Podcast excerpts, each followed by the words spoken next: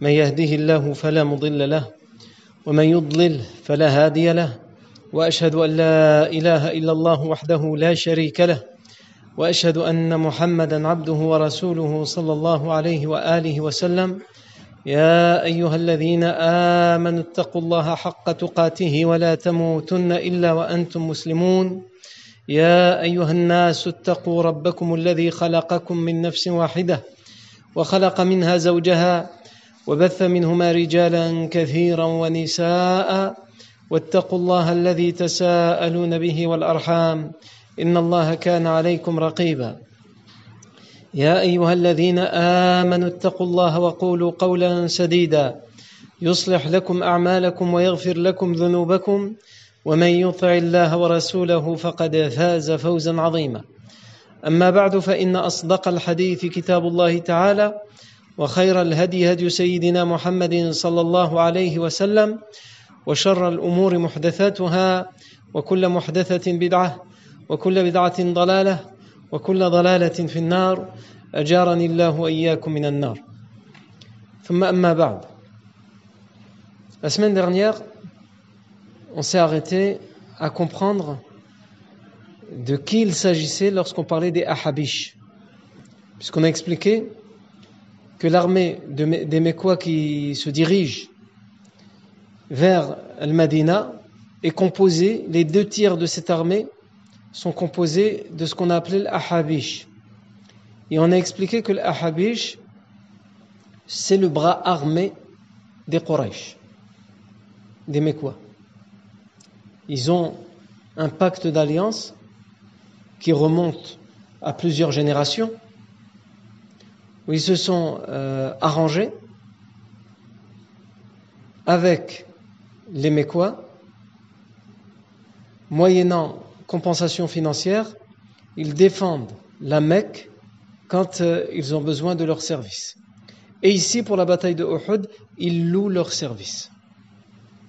Et donc on avait parlé un petit peu du contexte dans, les, dans, les, dans lesquels, euh, le, contexte dans lequel est née cette alliance et ce pacte qu'on a, appelé le, le, a appelé le pacte de l'Ahabish, qui a été conclu au sud de la Mecque, à une dizaine de kilomètres au sud de la Mecque, euh, sur un mont, une montagne qu'on appelle le mont Hubaysh. C'est pour ça qu'on a appelé ce pacte Al-Ahabish, même si on avait expliqué qu'il y avait plusieurs autres versions sur le, la nomination de ce pacte. On a rappelé la lignée du prophète sallallahu alayhi wa.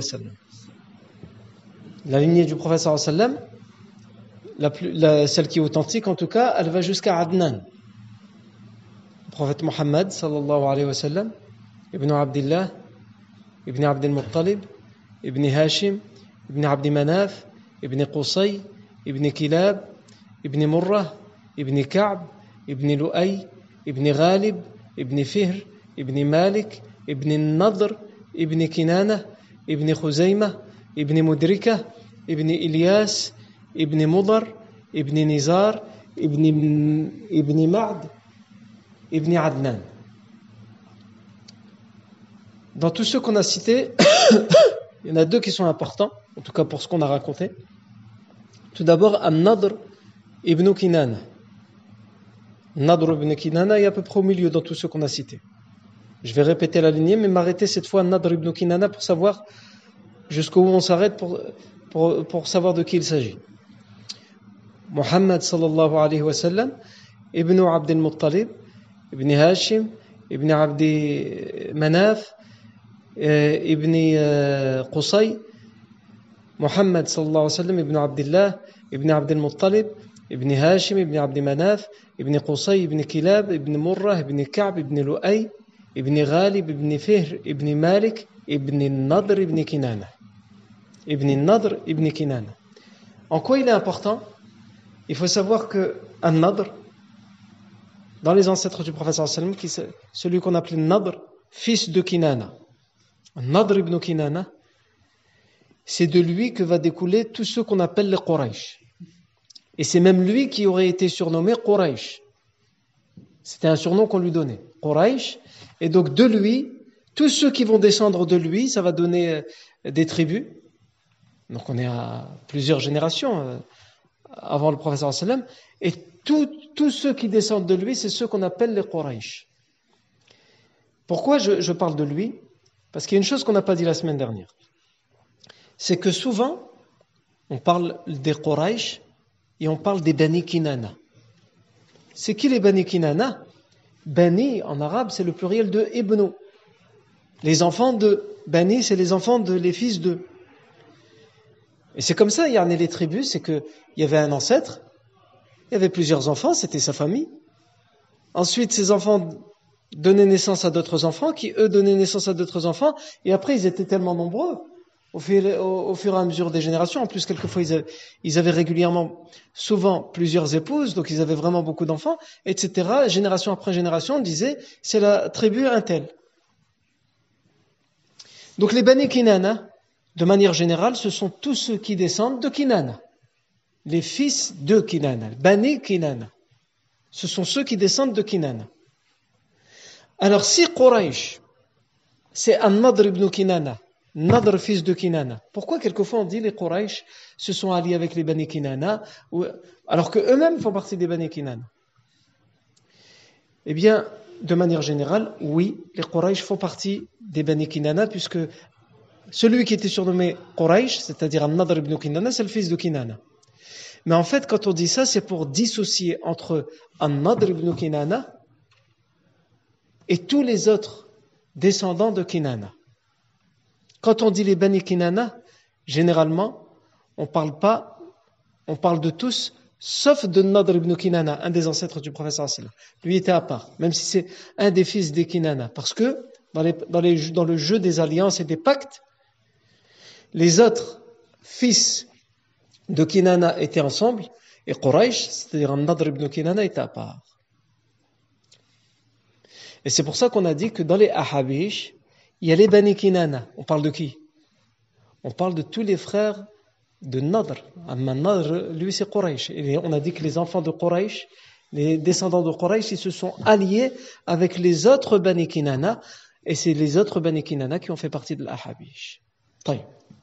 Ça, c'était un point qui était important à rappeler. Ensuite, l'autre point important à rappeler, c'était à propos de Qusay ibn Kilab. Une information que je devais donner. Et ensuite, je me suis rendu compte que je les appelais, je ne l'ai pas donné. C'est à propos d'un autre ancêtre du professeur sallam, Qusay ibn Kilab. Donc, Qusay ibn Kilab, on est où?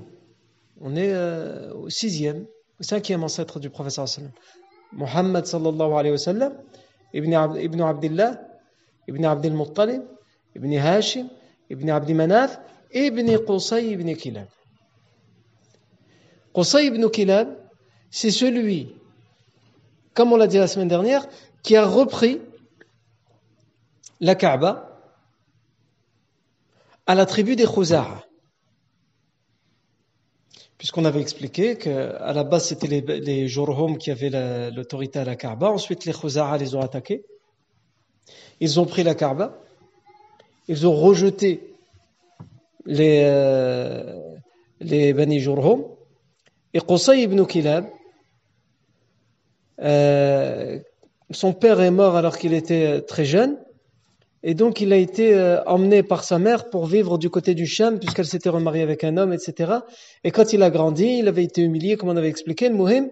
Et sa mère lui a raconté son histoire en lui disant, tu, descends d'une tribu importante, des Bani. Mais c'est juste que les Khuzara vous ont pris l'autorité de la Mecque. Et donc, il est revenu à Mecca, il s'est marié avec une fille des Bani Khuzara, comme on avait expliqué, le Mohim, jusqu'à ce qu'il ait obtenu que son beau-père laisse dans ses dernières recommandations que Qusay ibn Kilab doit hériter de euh, l'autorité euh, sur la Kaaba et sur la Mecque. Il va y avoir une guerre parce que les fils de, de les fils de, cet homme ne sont pas d'accord. Donc ils vont, ils vont faire la guerre à Qusay ibn Kilab et finalement ça va aboutir sur un accord qui est que la recommandation et la dernière volonté de cet homme doit être respectée et mise en pratique, c'est-à-dire Qusay ibn Kilab récupère l'autorité de Mecca. Qusay ibn Kilab, pourquoi, pourquoi euh, son vrai nom c'est Zayd ibn Kilab Il a été surnommé Qusay Qusay, c'est un surnom. Qusay, c'est le, le en arabe, ça veut dire celui qui est éloigné, qui est loin. Qusay, c'est le diminutif, le petit éloigné. Pourquoi? Parce qu'il a été éloigné, sa mère, elle l'a pris, comme on a dit, elle, est partie loin de la Mecque. Et parce que sa tribu aussi, elle a été éloignée de la Mecque, puisque c'est les Khoza'a qui ont pris, qui ont pris euh, Mecca. Et donc c'est pour ça qu'il a été surnommé Qusay, le petit qui a été éloigné. Yani. Et subhanallah, on le connaît plus sous ce nom-là, sous son surnom, plutôt que sous son vrai nom qui est euh, Zayd ibn Kilab. Non. Qusay ibn Kilab, il a eu trois fils. Il a eu trois fils. Il a eu Abduddar, il a eu, il a eu Abdou Manaf, et il a eu Abdul Uzza. Qusay ibn Kilab, il y a eu trois fils, Abdul Dar, Abdul Manaf et Abdul Uzza. Et donc Abdul Manaf, c'est lui l'ancêtre du prophète sallallahu Muhammad sallallahu alayhi wa sallam, ibn, ibn Abdullah, ibn Abdul Muttalib, ibn Hashim, ibn Abdi Manaf. Qusay ibn Kilab, il a hérité de quoi? Il s'occupait de quoi à la Mecque? Il s'occupait de ce qu'on appelle as-siqaya, il abreuvait les, euh, les pèlerins. Il s'occupait de ar-rifada, il offrait l'hospitalité et nourrissait l'hébergement et la nourriture, ce qu'on appelait ar-rifada euh, des pèlerins. Donc as-siqaya, ar-rifada. Il s'occupait, Qusay ibn Kilab, de Al-hijaba, al-hijaba, c'est s'occuper de la Kaaba, l'habiller avec le tissu, avoir les clés, euh, euh, ouvrir, euh, fermer, nettoyer l'intérieur, etc. C'est le hijaba. Il s'occupait, en plus de as-siqaya, al-rifada et al-hijaba, il avait le liwa, l'étendard. En temps de guerre, il y avait un étendard, on le dépliait, etc. C'est lui qui avait le liwa, c'est-à-dire c'est lui qui avait la décision finale de, prendre, de faire la guerre ou de cesser une guerre, de ranger l'étendard. Et enfin, ça il ne l'avait pas avant lui, c'est lui qui l'a mis en place. Il a bâti une maison qu'on a appelée Darun Nadwa, une sorte de parlement, d'assemblée, dans laquelle les doyens, les notables de la ville se réunissaient pour prendre des décisions importantes. C'est aussi là que les gens se rendaient pour se marier. Ils se mariaient devant les doyens, euh, euh, ils prenaient à témoin les, doyens, les mariages se faisaient de manière orale. C'est aussi là que les grandes décisions étaient prises euh, pour la ville, euh, pour le pèlerinage, pour l'organisation du pèlerinage, pour la guerre, etc. etc.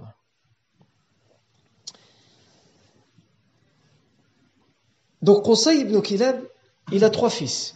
Il a l'ancêtre du prophète sallam, Abdou Manaf, et c'est l'aîné. Il a Abduddar et Uzza. La logique voudrait qu'il donne à son aîné, l'ancêtre du prophète sallam Abdou Manaf, l'autorité sur Mecca et la responsabilité de ce qu'on a appelé Siqaya, ou Rifada, ou Hijaba, ou Liwa, ou Nadwa. Mais en fait, de son vivant, du vivant de Qusay ibn Kilab, il va voir son aîné Abdou Manaf être euh, un bon commerçant et il va gagner de l'importance et une grande notoriété. Il va devenir un, grand notable et quelqu'un de respecté, un chef de la Mecque. Il va, le devenir alors que son père est encore vivant. Alors que Abdou Dar, qui lui est l'aîné, est euh, méconnu, Afwan, c'est Abdou Manaf l'aîné.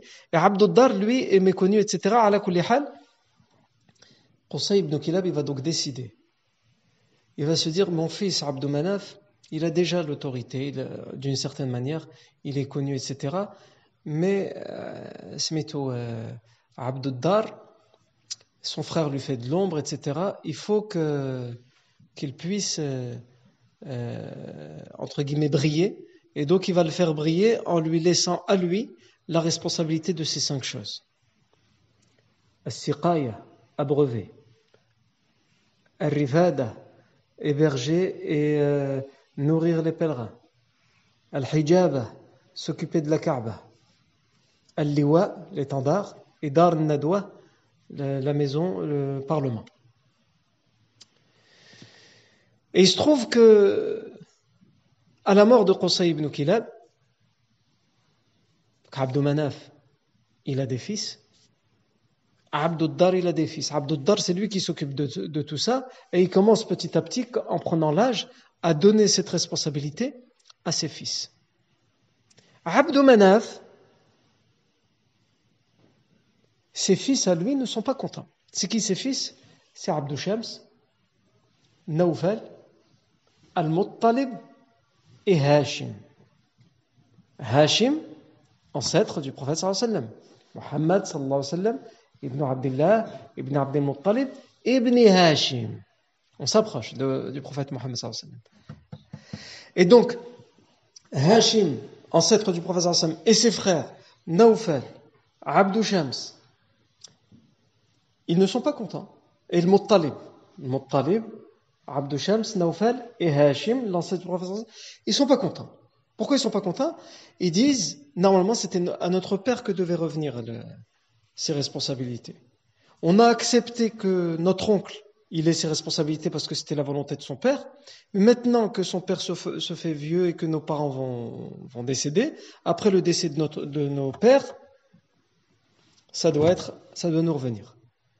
Et en effet, au, décès des, des, deux frères, Abdou Manaf et Abdou Dar, les cousins se sont fait la guerre. Les fils de Abdou Dar, qui avaient cette responsabilité de la Mecque, et les fils de Abdou Manaf, ancêtre du professeur mais qui considéraient que ça leur revenait de droit, ils se sont fait la guerre. Et finalement, ils ont trouvé un accord. L'accord, c'était quoi? C'était de se partager entre les deux lignées les responsabilités. Les Abduddar qui avaient les cinq responsabilités, ils ont dit on garde Darun Nadwa, le Parlement, c'est-à-dire ils gardaient l'autorité politique. On garde Al-Liwa, prendre les décisions de faire la guerre ou de faire la paix. Et on garde Al-Hijab, s'occuper de la Kaaba, ouvrir la Kaaba, la fermer, faire le tissu qui habille la Kaaba, nettoyer la Kaaba. Et on vous laisse al-rifada ou al-siqaya. Abreuver, nourrir et héberger les pèlerins. Et donc les, enfants, les fils de Abdou Manaf, ils ont repris al-siqaya et Rifada, mais ils l'ont donné à un seul d'entre eux, à Hashim, l'ancêtre du prophète sallallahu alayhi wa sallam. Et d'ailleurs, Hashim, c'est pas son vrai nom. Vous allez me dire, tous ils ont des surnoms. Hashim, son vrai nom, c'était Amr. Son vrai nom, c'était Amr.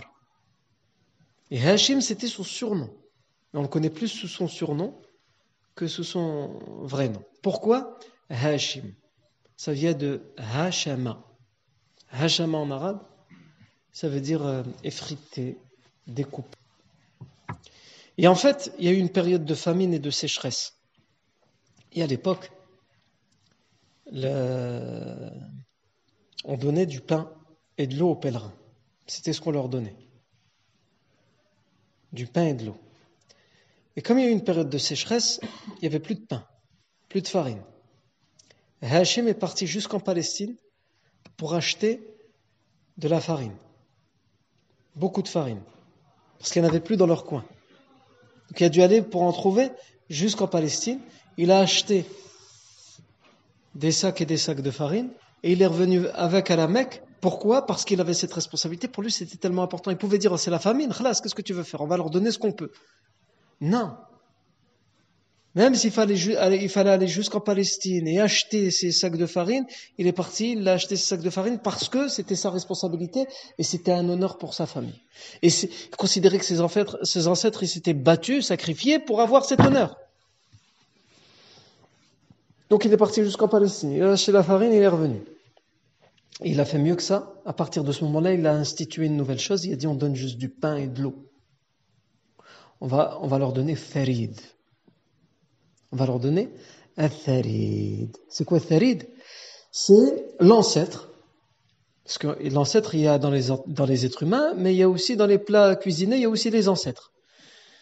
C'est l'ancêtre de ce qu'on appelle euh, au Maroc rfissa et de ce qu'en Algérie on appelle charchoura. Non. Il y a de la sauce, de la viande, quelquefois même des légumes, et c'est mélangé avec euh, une sorte de pain ou de, de enfin, chaque région comment elle le fait? quelque chose qui fait avec de la pâte, du pain, et qu'on mélange directement avec de la sauce, de la viande, etc.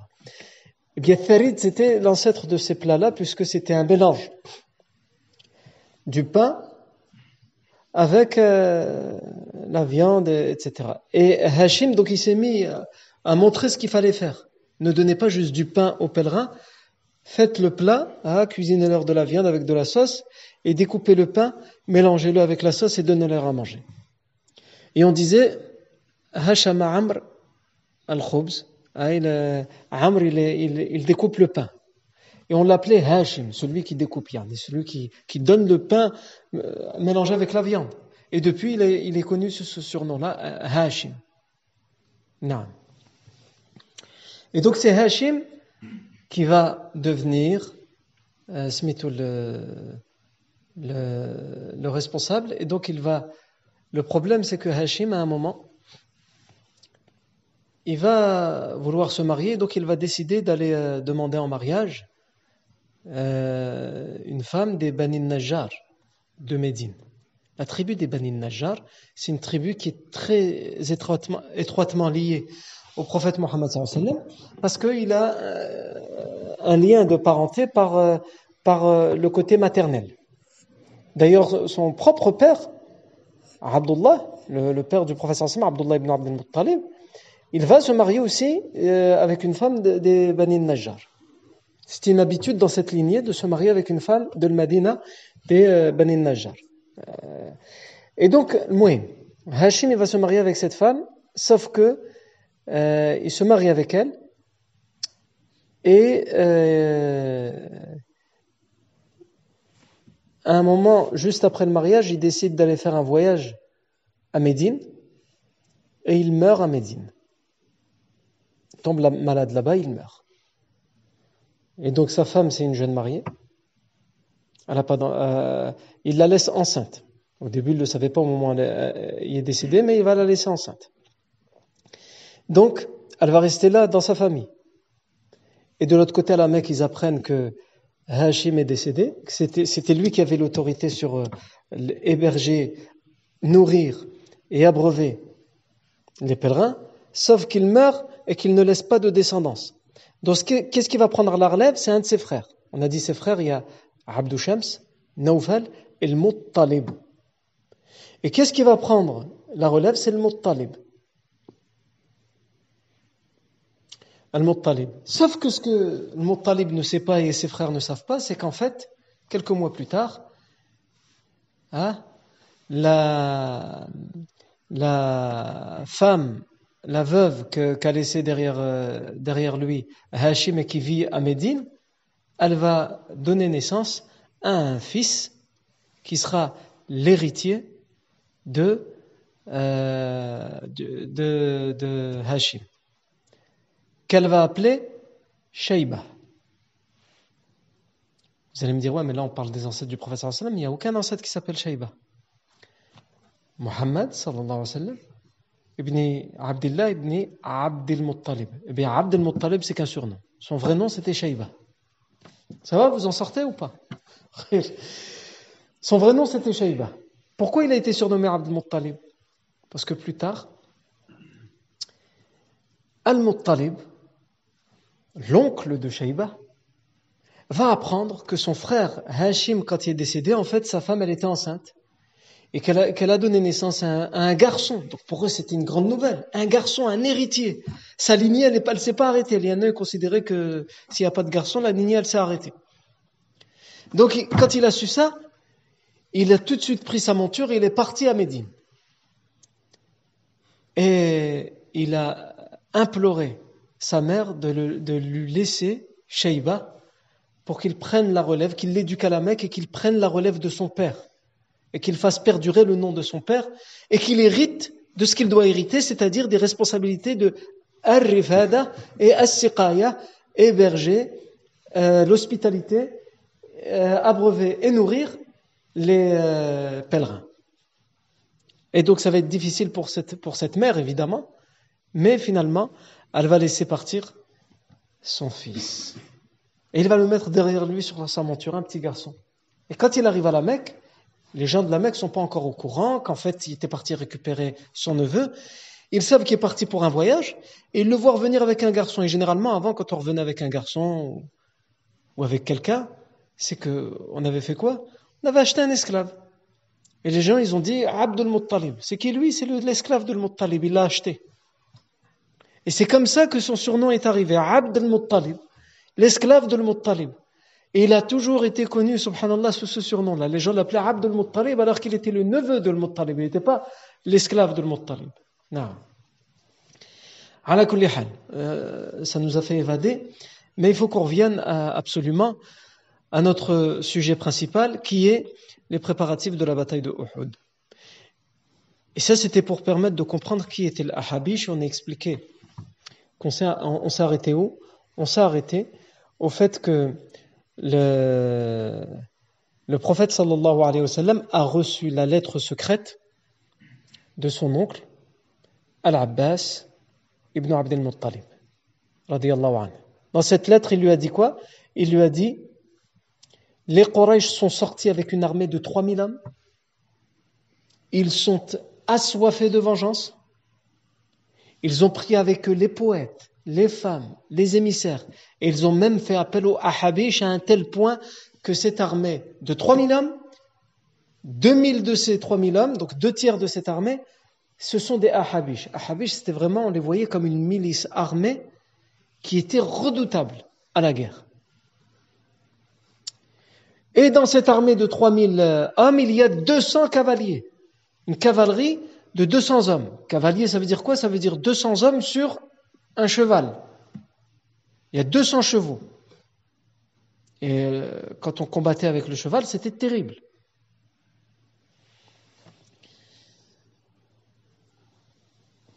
Le professeur sallam reçoit cette lettre à Quba. On est un samedi, là, on a tous les samedis, il a l'habitude d'aller à Quba. Il demande à Ubay ibn Ka'b de lui lire la lettre et lui lit la lettre. Professeur Hassan dit à Ubay ibn Ka'b, anhu, n'en parle à personne.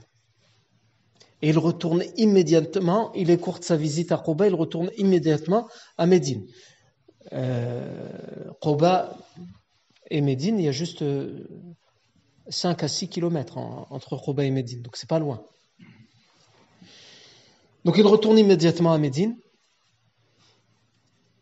et il décrète, les, premières mesures qu'il prend, c'est les mesures d'urgence. Parce qu'à ce moment-là, il ne sait pas encore exactement aller où l'armée. Tout ce qu'il sait, c'est que le messager qui lui a ramené cette lettre secrète est sorti de la Mecque en même temps que l'armée. Mais bon, euh, le messager, il a fait tout son possible pour arriver le plus vite possible. Il a mis trois jours et trois nuits. Et généralement, quand on marchait normalement et quand on voyageait normalement sur une monture, on traversait tout ce trajet en une semaine, voire en une dizaine de jours. Donc le professeur Hassan ne sait pas où ils sont exactement. Est-ce qu'ils sont tous ensemble? Est-ce qu'ils se sont éparpillés? Donc la première chose qu'il fait, c'est qu'il lui faut encore plus d'informations sur cette armée. Donc il va envoyer des éclaireurs et leur demander d'aller chercher des informations et de voir cette armée, de confirmer déjà le nombre et de confirmer, de lui confirmer, de lui dire ils sont où? Parce qu'il sait qu'ils arrivent sur Medine. Le projet de cette armée à la base, c'est pas d'aller à Uhud. Uhud, comme on va le voir, elle va être sur leur passage, mais leur projet, c'est d'attaquer Médine et de raser la ville de Médine avec tout ce qu'elle contient. Pour mettre un terme une bonne fois pour toutes à ce qu'ils appellent le problème de l'islam. Donc le professeur Hassan, première chose, il envoie des éclaireurs pour avoir plus d'informations. Deuxième chose, il informe les notables, les chefs des Muhajir et des Ansar, les compagnons originaires de la Mecque et les compagnons originaires de Médine, il les informe de cette information et il leur dit il faut qu'on se réunisse pour voir ce qu'on va faire. Autre chose, le professeur sallam demande à ce que, comme il ne sait pas où est-ce que, est-ce qu'est cette armée, qu'elle est peut-être aux portes de Médine, il n'en sait rien, il demande à ce qu'on redouble de vigilance et à ce qu'on garde toutes les portes d'entrée de la ville de Médine, donc il y a des gardes, qu'on garde tous les quartiers et qu'on soit extrêmement vigilant s'il y a des gens étrangers à Médine qui entrent dans la ville, qu'on s'assure bien de leur identité, de qui ils sont, etc. Que ne se faufilent pas des gens de cette armée pour attaquer la ville de Médine de l'intérieur. Et donc le prophète sallallahu alayhi wa sallam va se réunir avec les principaux chefs parmi les compagnons, parmi les muhajirs et les ansar. Les muhajirs, c'est les compagnons qui ont fait l'émigration de la Mecque vers Médine, ce sont ceux qui sont originaires de Mecca.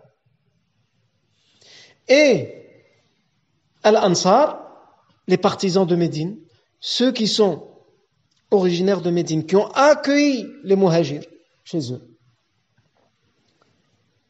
Et parmi les Médinois, le professeur sallam est obligé maintenant de compter dans ses consultations avec des gens qu'on va appeler par la suite, à ce moment-là on ne les appelle pas encore comme ça, qu'on va appeler par la suite al-munafiqun, les hypocrites.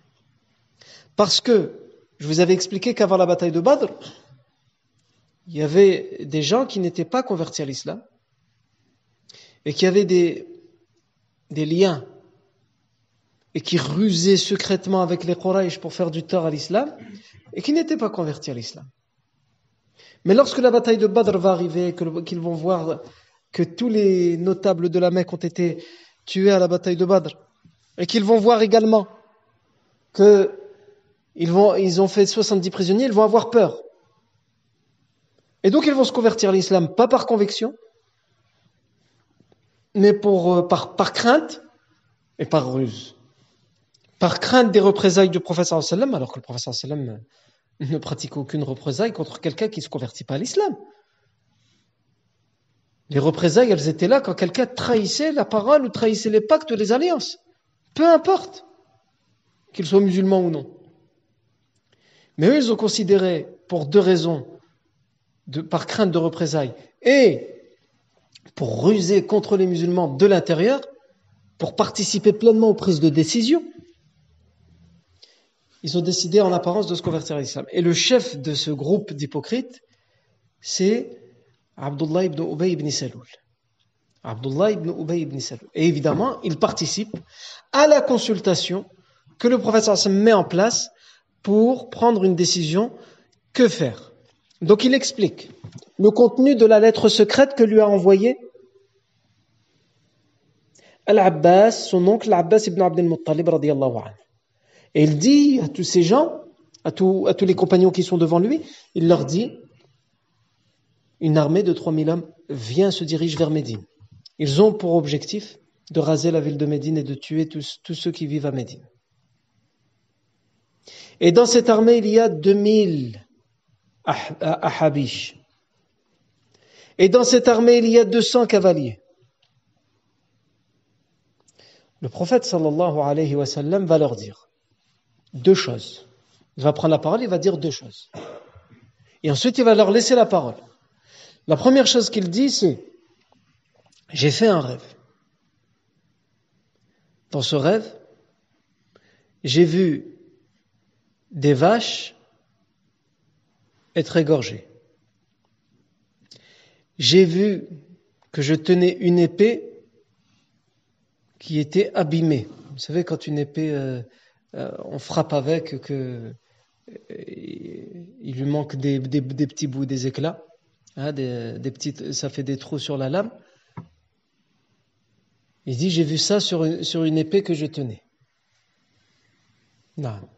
Et j'ai vu que je rentrais ma main dans un dour, un bouclier, un bouclier ferme, lourd. Il dit, je pense, je l'interprète dans le bien. Il me semble,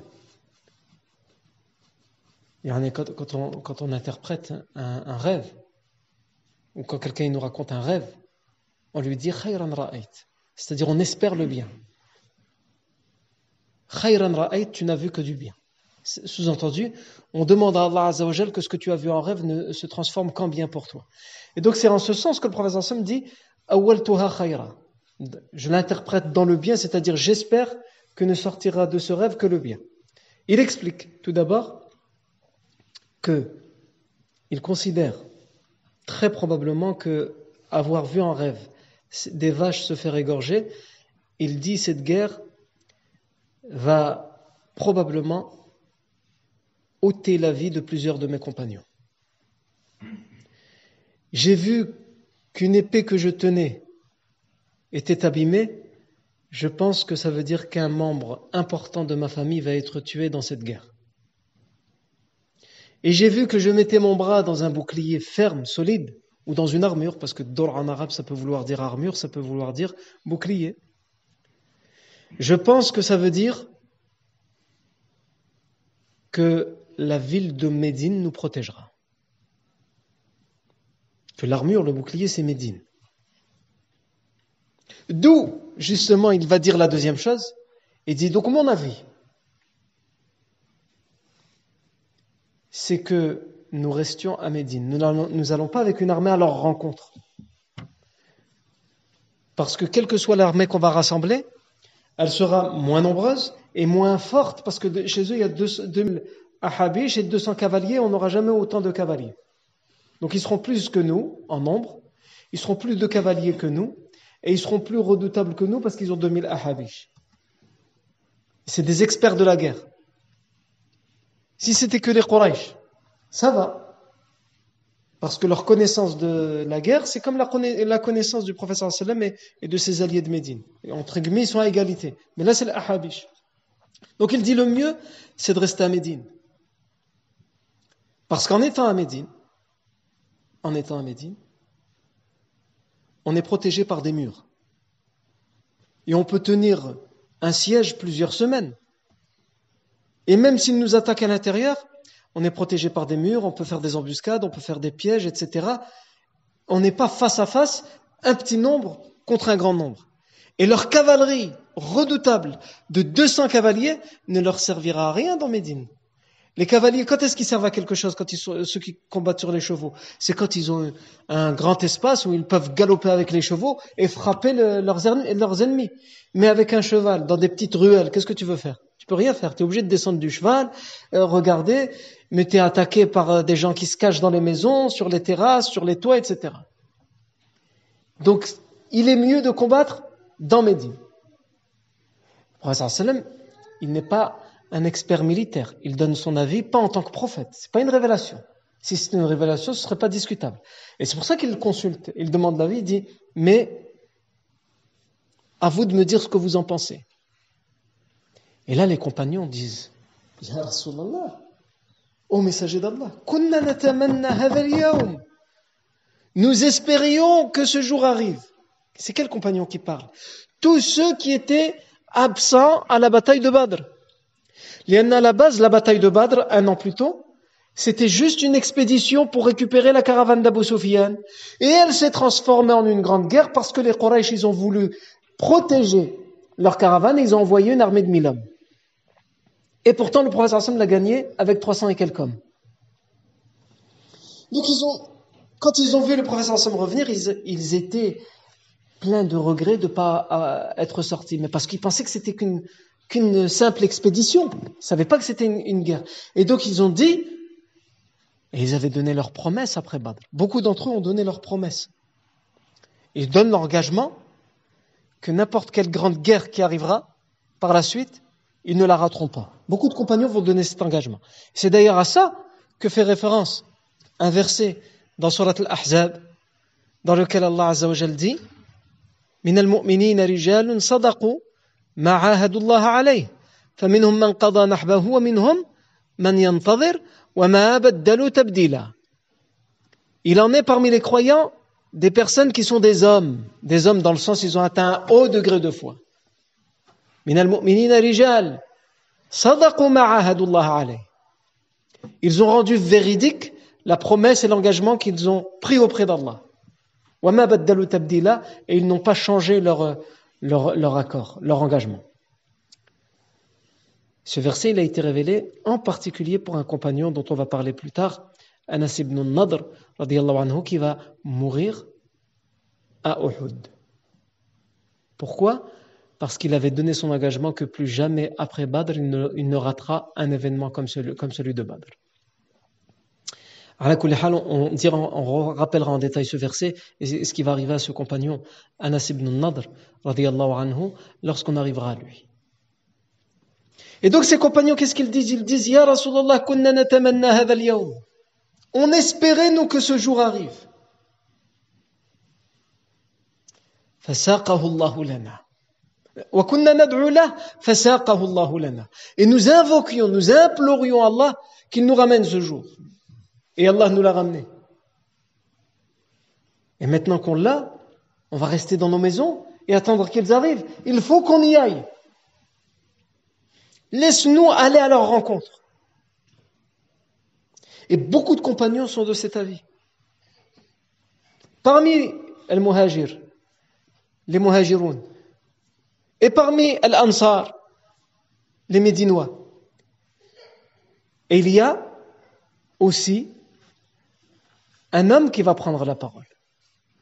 Cet homme, c'est le chef des hypocrites, qui maintenant, comme il est en apparence converti à l'islam, il a le droit de prendre part aux, consultations et aux prises de décision décisives.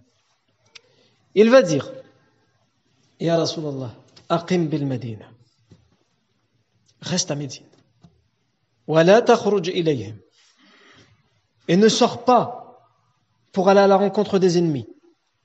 فوالله ما خرجنا منها قط لعدو لنا إلا أصاب منا وما دخل إلينا إلا أصبنا منه Parce que nos expériences montrent qu'à chaque fois qu'on a eu des guerres et qu'il y a eu des ennemis qui se sont présentés à nous, à chaque fois qu'on est sorti de la ville pour aller à l'attaque, c'est eux qui ont eu le dessus.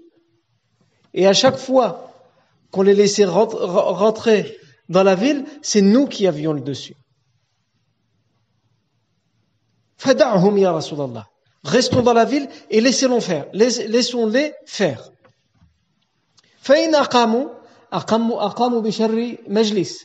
S'ils décident de ne pas rentrer parce qu'il se sera trop risqué pour eux, ils vont rester campés aux abords de la ville, ils seront dans un mauvais endroit parce que combien de temps ils vont rester aux abords de la ville? Dans les camps, dans les, dans les tentes. À un moment ou à un autre, il faudra qu'ils prennent une décision soit de rentrer dans Médine, soit de rentrer chez eux. Donc s'ils restent, tant mieux pour nous. Et eux, ils seront dans un mauvais endroit. Nous, on sera tranquille chez nous dans le confort, et ils seront dans des tentes dans le désert.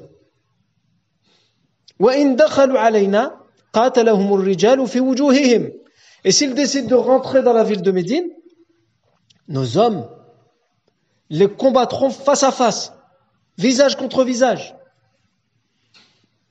homme contre homme. Non. Il y en a tête à tête, comme on dirait nous.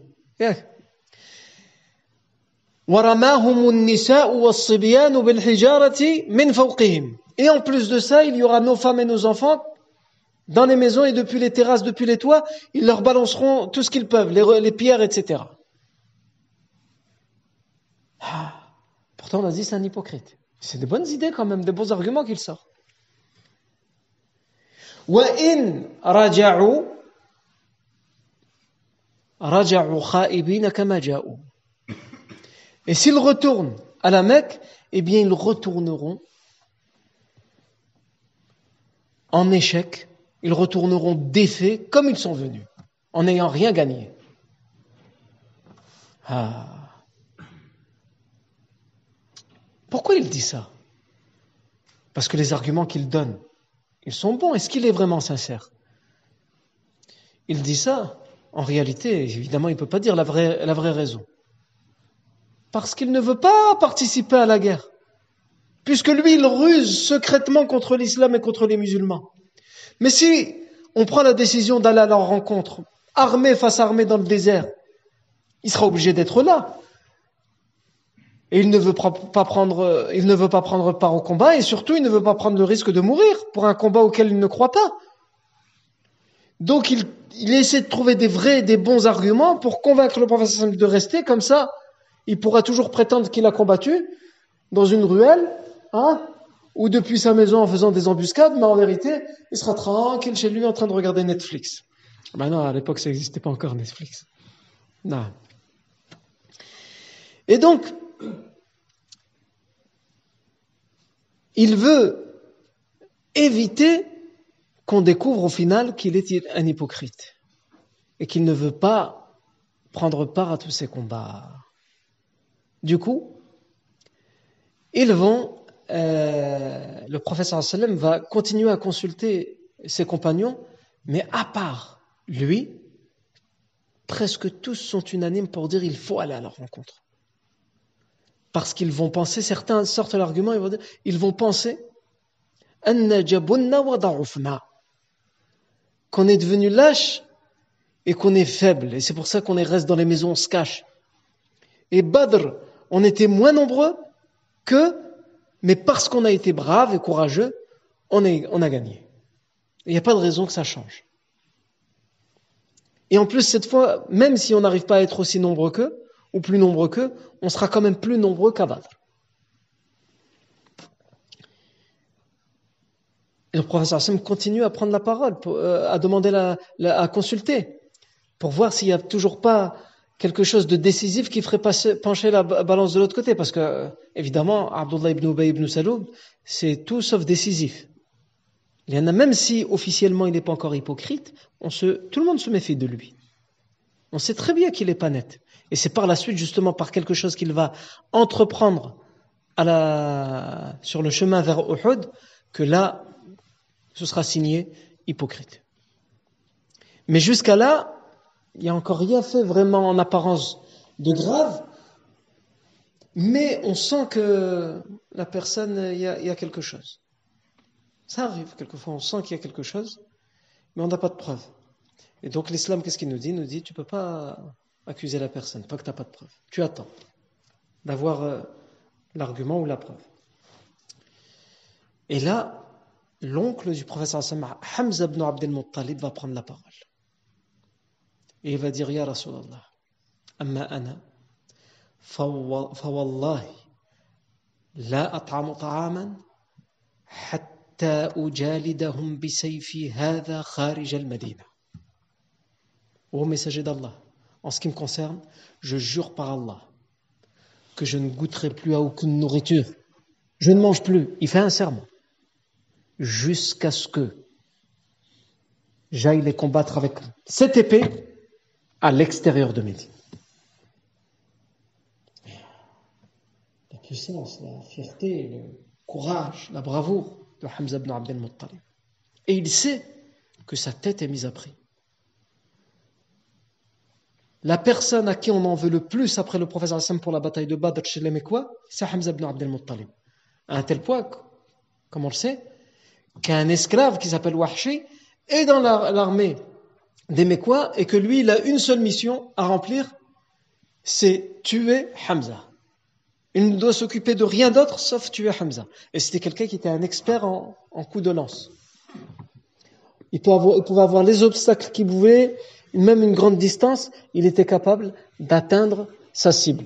On disait, par excès, par exagération évidemment, qu'il était capable de, de, toucher un oiseau en plein vol, et entre lui et cet oiseau, euh, la poussière, les montagnes, etc. Mais évidemment, on disait, on disait ça par, par excès, exagération. Pour dire tellement il était, yani, euh, très bon dans le tir à la lance. Et on lui a promis sa libération et son pesant en or s'il remplit cette mission. Malgré tout, Hamza ibn Abdel Muttalib, qui sait qu'on lui en veut, qui sait qu'on vient se venger aussi en particulier personnellement contre lui, il va dire Wallahi ya Rasulallah,